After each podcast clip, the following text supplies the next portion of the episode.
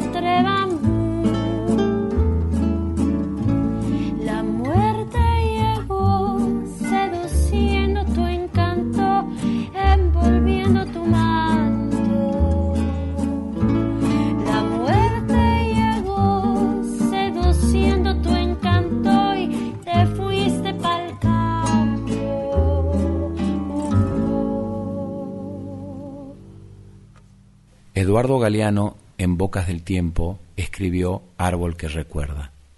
Siete mujeres se sentaron en círculo, desde muy lejos, desde su pueblo de Monostenango.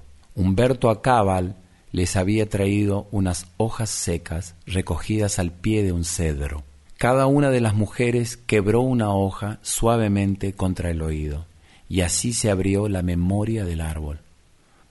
Una sintió el viento soplándole en la oreja, la otra la fronda que suavecito se amacaba, otra un batir de alas de pájaros, otra dijo que en su oreja llovía, otra escuchó algún bichito que corría, otra un eco de voces. Y otra un lento rumor de pasos.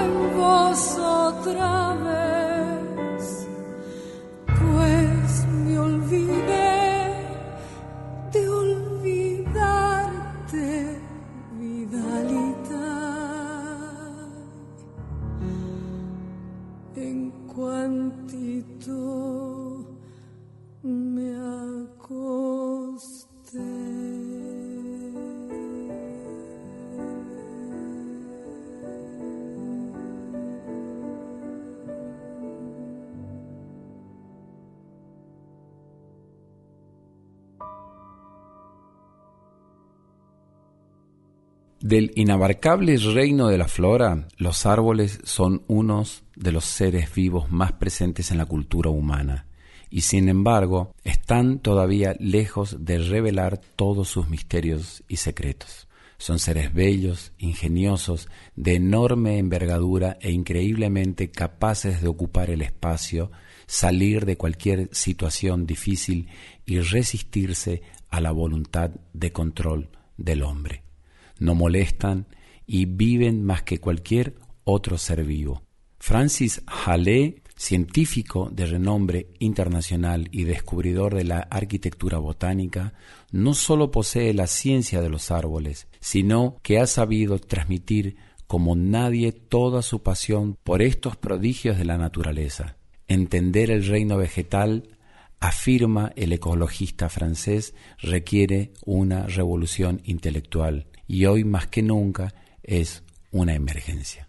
Molle, tala, palo santo, mistol, sevil, quebracho, timbó, lenga, ombú, jacarandá, maitén, espinillo, ayayán, chañar, cedro misionero, ibirapita, lapacho, aguaribay, algarrobo. Si yo fuera una paloma, en un árbol viviría. Quizás sería en un lapacho de flores muy coloridas, de rosa, amarillo, blanco, mis días se vestirían. Si acaso una abeja fuera para hacer miel buscaría aromado sus amarillas florcitas, esas que al aire enamoran allá por las sierras chicas, arbolitos de mi tierra, mi canto quiere abrazarlo pero son tantos que no podría en mi zambita nombrarlos. Que la vida crezca hay que aprender a cuidarlo. Va la segunda.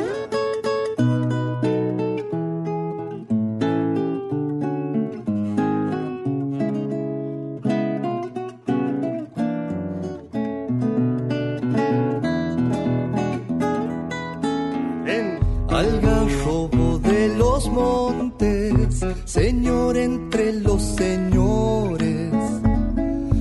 Cuerpo añoso regala vainas de dulces sabores. Quien fuera una chicharrita cantándole sus amores. El hacha pobre del hacha su resistencia es en vano. Cuando ambiciosos los hombres con malas manos, sería distinto si vieran en el árbol un hermano. Arbolitos de mi tierra, mi canto quiere abrazarlo pero son tantos que no podría en mi zambita nombrarlos.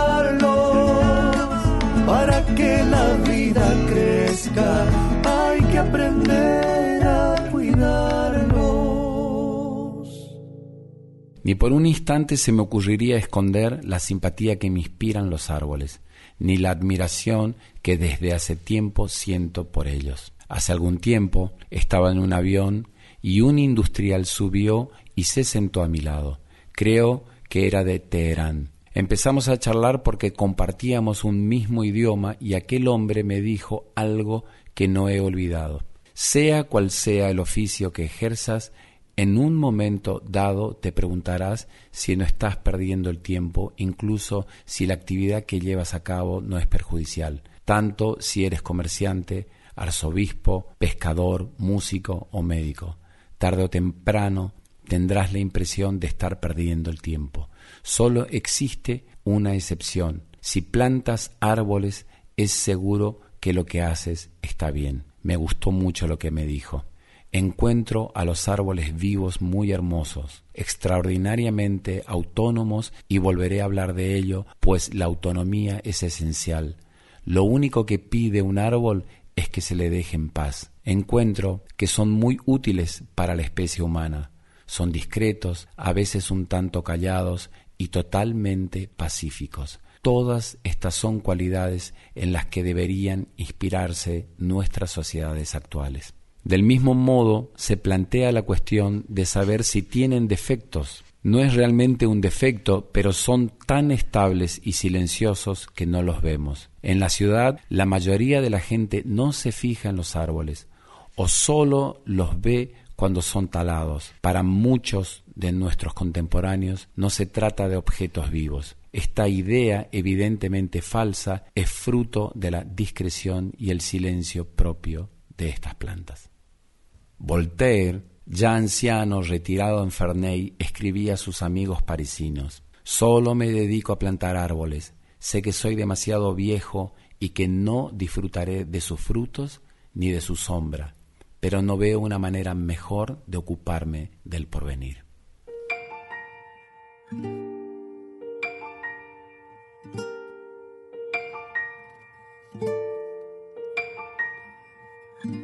La pacho, solito en el monte, donde el día esconde lumbre de la tierra, ceniza de sol. La también en mi alma la vida sembró su color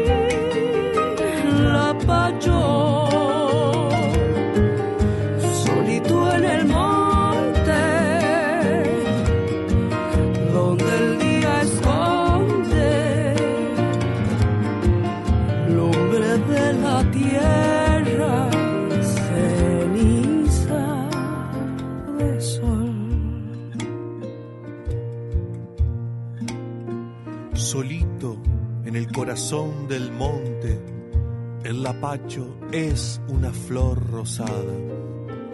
A los vientos, a los pájaros, a los duendes de la tierra. Lapacho, solito en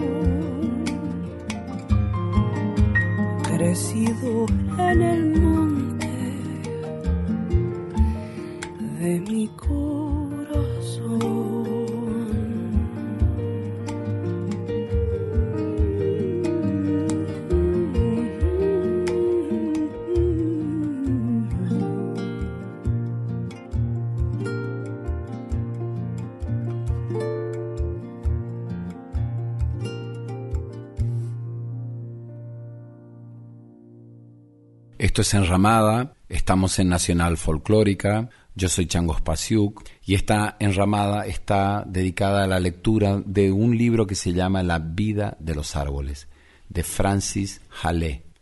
Su mirada es una extraordinaria aventura humana y científica que transformó profundamente nuestro conocimiento sobre los árboles. Me gustaría compartir con ustedes una razón objetiva de esta simpatía que siento hacia los árboles se trata del contraste extraordinario entre lo poco que necesitan y la enormidad de lo que logran. ¿Qué necesita un árbol? Lo que necesita se encuentra fácilmente, resulta trivial, agua, algunos elementos minerales que se hallan en el agua y en la tierra, luz y dióxido de carbono. Como saben, no estamos escasos de este último, al contrario, cada vez tenemos más. Es posible imaginar un ser vivo más austero, con necesidades más modestas? De paso tengan en cuenta que el agua, la luz y el dióxido de carbono son idénticos en todas partes y esto resulta muy coherente con el hecho de que en conjunto los árboles apenas se desplazan. Un animal que tiene necesidades alimentarias, a veces muy refinadas, se ve obligado a desplazarse. La materia de un árbol puede ser enorme, cientos de metros cúbicos de madera que pueden llegar a ser miles de toneladas. ¿De dónde procede? Todo el mundo sabe que al principio solo hay una semilla minúscula. De algún lugar tiene que salir esa cosa enorme. Cuando les planteo esta pregunta a mis contemporáneos, me contestan que la materia del árbol sale del suelo. Lo siento, pero esta respuesta es falsa. El árbol es una acumulación de los contaminantes atmosféricos que proceden del aire. Toma del aire el contaminante del que les hablo, el dióxido de carbono, también recoge algo del suelo, pero su cantidad es comparable a una cucharadita de café nada más. Lo esencial lo recibe a través de una depuración atmosférica. Es más, podemos comparar un árbol con una fábrica de depuración. Esto es un motivo más para respetar a los árboles de las ciudades. Así pues, necesitan agua, minerales, luz, dióxido de carbono. ¿Existe algo más corriente?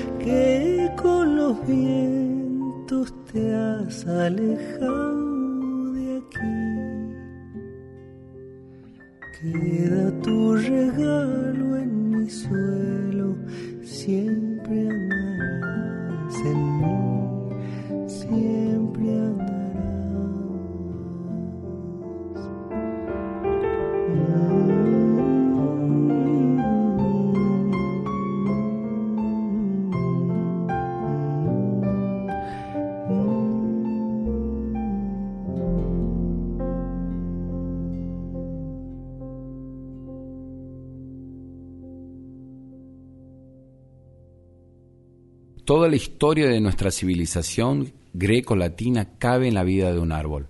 Para los europeos, por ejemplo, el Partenón simboliza el inicio de nuestra cultura, pero hay una especie de pinus, por ejemplo, en California, que tienen 5.000 años. Germinaron mientras los faraones egipcios construían las pirámides. Toda nuestra evolución biológica cabe en la vida de un árbol. Muchos árboles son potencialmente inmortales lo que significa que no tienen un programa de senescencia. La senescencia es un estado en que las células no se reproducen, pero tampoco mueren. Si colocamos un árbol en las mejores condiciones posibles durante toda su vida y lo protegemos escrupulosamente de todos los ataques, los peligros y acontecimientos negativos que le pueden ocurrir, nos daremos cuenta de que no muere, mientras le garanticemos unas condiciones adecuadas, seguirá viviendo y creciendo.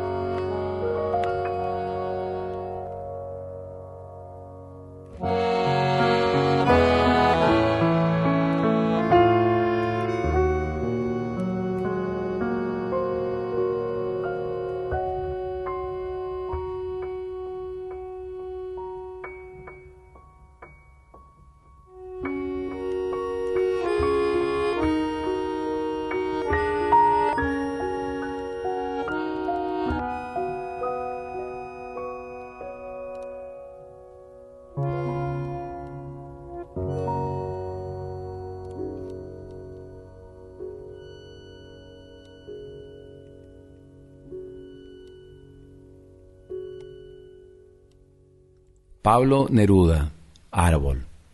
Anoche al apagar la luz se me durmieron las raíces y se me quedaron los ojos enredados entre las hojas, hasta que tarde con la sombra se me cayó una rama al sueño y por el tronco me subió la fría noche de cristal, como una iguana transparente.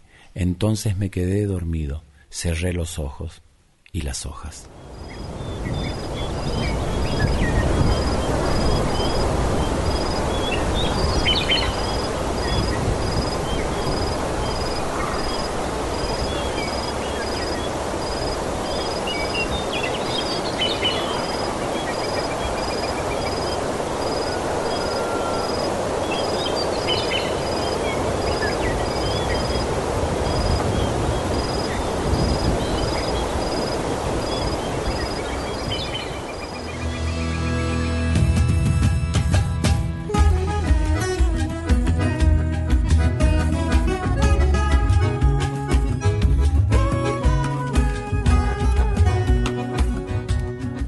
Esto es Enramada, estamos en Nacional Folclórica. En la edición están Diego Rosato y el Tano Salvatori. El productor general de la radio es Juan Sixto y la dirección es de Mavi Díaz. La productora de este programa es Rita Medina y pueden dejarnos sus mensajes, sus comentarios en arroba nacional folclórica 987 o en mi Instagram arroba changospasiuk o en mi Facebook arroba el changospasiuk. Y nos cuentan cómo reciben esta lectura de fragmentos de un libro que se llama La vida de los árboles de Francis Hale.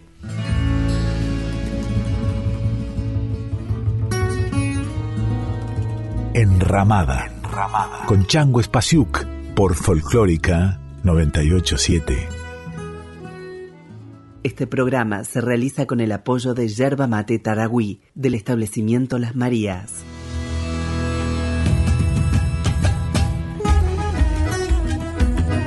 Estás escuchando a Chango Espasiuk con Enramada por Folclórica 987.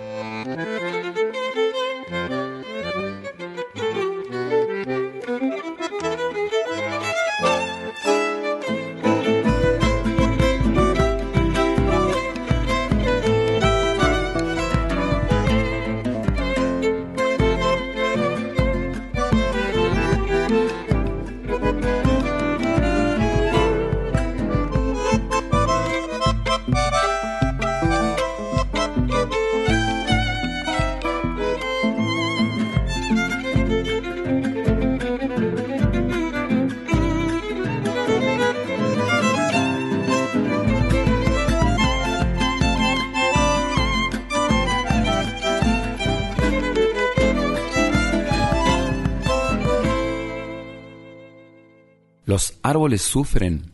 Es una pregunta difícil. No disponemos de ninguna evidencia de que sufran, pero esto no significa que no sufran. Hace algunos años, en el sur de China, el director de un jardín botánico me preguntó si conocía la planta que baila. Le contesté que no y me llevaron hasta una plantita de aspecto anodino cuyas hojas se mueven cuando hacemos ruido frente a ella y hay que dar palmadas y cantar. Si nos paramos, las hojas se detienen. Me hicieron cantar en francés y funcionó. ¿Quién habría dicho que una planta podía bailar? Nadie. Así pues, consideremos esta cuestión del sufrimiento del vegetal con humildad, como una cuestión abierta, incluso si el bonsai no sufre, a mí me hace pensar en el sufrimiento. Carabo su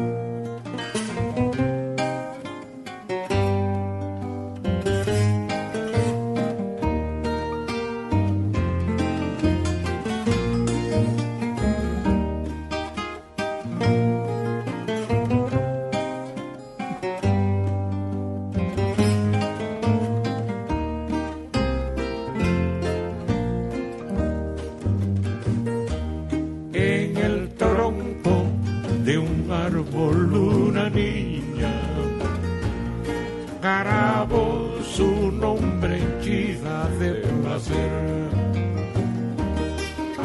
el árbol conmovido allá en su seno. A la niña una flor dejó caer. Yo soy el árbol conmovido y triste. Tú eres la niña que mi tronco siempre tu querido nombre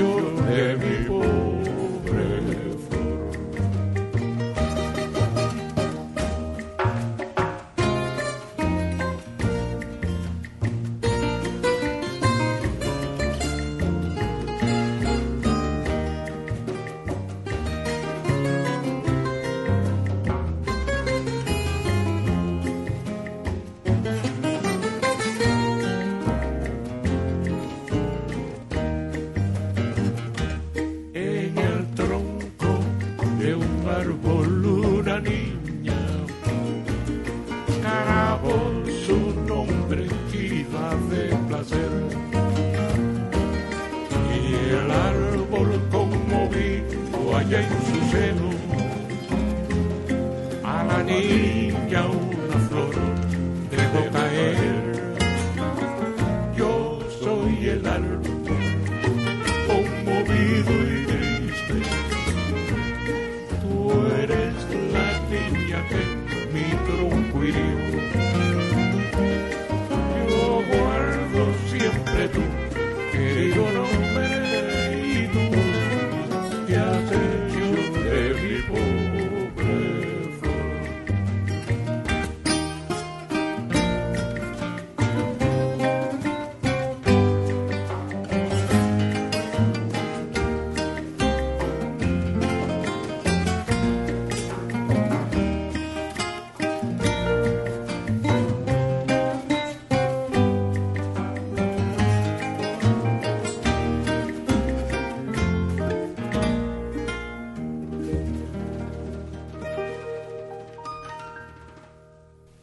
¿Hay especies de árboles que hayan desaparecido? Sí, muchos árboles han desaparecido.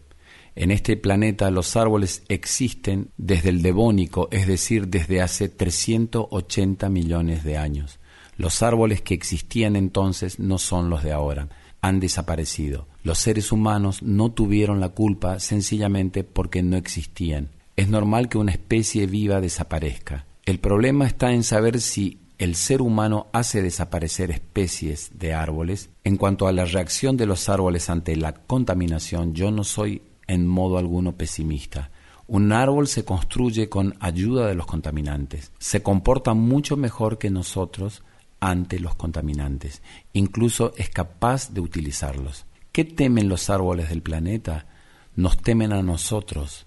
Ni siquiera somos su principal adversario, somos su único adversario. Trabajo en los bosques ecuatoriales, donde veo operar a las compañías de explotación forestal. Una persona con una sierra eléctrica abate en un cuarto de hora un árbol de 3.000 o 4.000 años para beneficio de personas que nunca han puesto un pie en el bosque y que no tienen ninguna gana de visitarlos. El peligro para los árboles de nuestro planeta somos nosotros. Por supuesto, existen enfermedades capaces de matar árboles y vientos demasiado fuertes que los abaten, pero las enfermedades y las tormentas, al eliminar los árboles débiles, seleccionan los árboles fuertes, contribuyendo así a mejorar las especies. El drama con el ser humano es que éste abate los árboles más hermosos sin tocar los menos hermosos. La consecuencia de esto es que a largo plazo se debilitan las especies.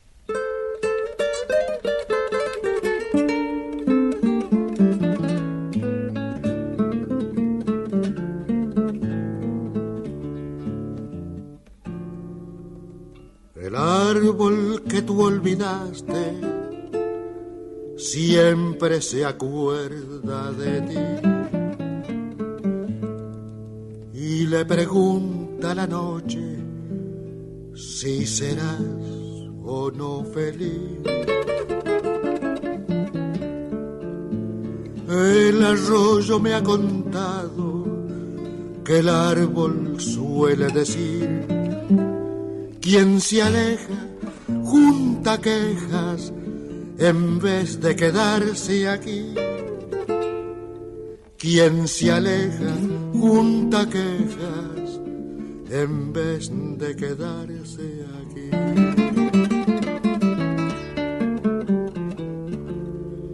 Al que se va por el mundo suele sucederle así, que el corazón va con uno y uno tiene que sufrir. Y el árbol que tú olvidaste siempre se acuerda de ti.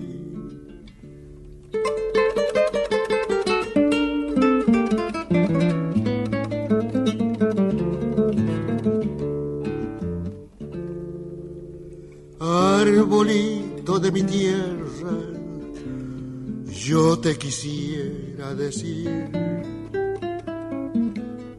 que lo que a muchos les pasa también me ha pasado a mí. No quiero que me lo digan, pero lo tengo que oír.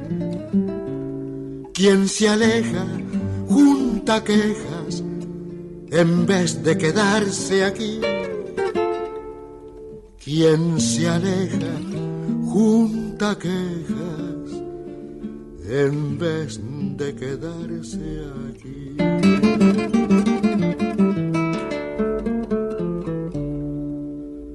Al que se va por el mundo suele sucederle así,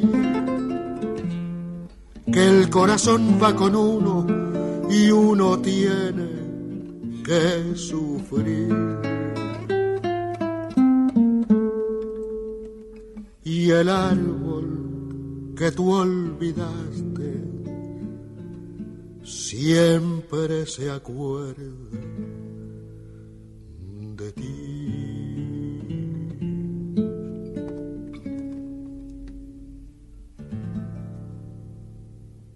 ¿Qué hay dentro de una semilla? Hay un árbol pequeñísimo.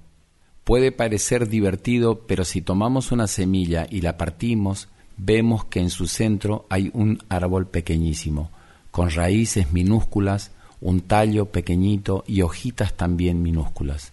En el fondo el crecimiento de un árbol es el crecimiento de ese embrión que vemos en el centro de la semilla. El fresno es el mejor árbol para comprender esto. Si te encuentras una semilla de fresno, tienes que agarrar un cuchillo y partirla a lo largo para poder ver el pequeño fresno que hay dentro. ¿Y por qué los anillos de los árboles son de distinto color? Cuando la madera es joven es de color blanco y muy clara y la savia circula sin problema por esa madera que además es exterior. La madera envejece porque se va añadiendo capas cada año hacia el exterior y la madera que se encuentra en el centro va muriendo. Un árbol es sobre todo madera muerta por donde no circula la savia. En ella se acumulan los taninos y la madera pasa a ser de color marrón, amarillo oscuro o a veces totalmente negro, como ocurre en esos árboles fabulosos que llamamos ébanos, cuyo centro es negro, que tienen una dureza increíble, tanto que parece piedra.